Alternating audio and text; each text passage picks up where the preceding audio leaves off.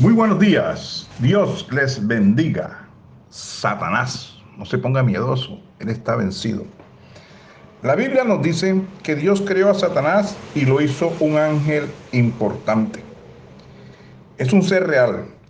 El diablo deseó tanto ser como Dios que se rebeló contra el Creador, quien posteriormente lo echó junto a los que conspiraron con él a la tierra. Aquí él ha optado por instalar un trono falso para reinar como el Dios de este siglo. Eso lo leen en 2 de Corintios capítulo 4 versículo 4. Satanás usa el engaño y la división para engañar a los creyentes. También desea mantener a los creyentes alejados de la gracia salvadora de Jesucristo y así destruirlos. Como la fuente de todo pecado instiga dolor, sufrimiento y muerte espiritual, pero disfraza sus intenciones. Intenta atraer a las personas a su reino falso, susurrándoles acerca de la complacencia y de hacer lo que se siente bien en el momento. Satanás solo habla del presente, no del futuro.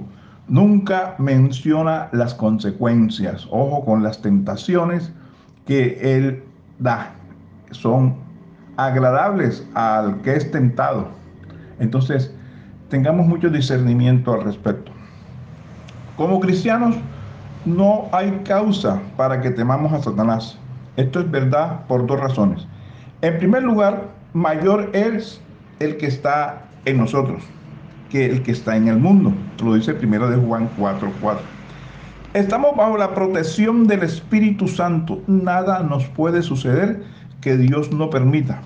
Y sabemos que Él permite solo aquellas circunstancias, sin importar cuán negativas parezcan, que Él puede cambiar para nuestro bien.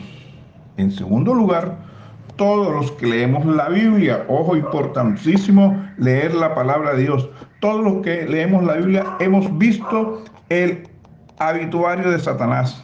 Está en Apocalipsis 20:10, donde se le echa a un lago de fuego, castigado eternamente por su rebelión contra Dios Todopoderoso. Satanás podrá tener poder, pero nunca tendrá autoridad en nosotros. Si nos los si nos les ponemos en la raya, él no pasa. Así que tengamos autoridad. Que Dios le bendiga.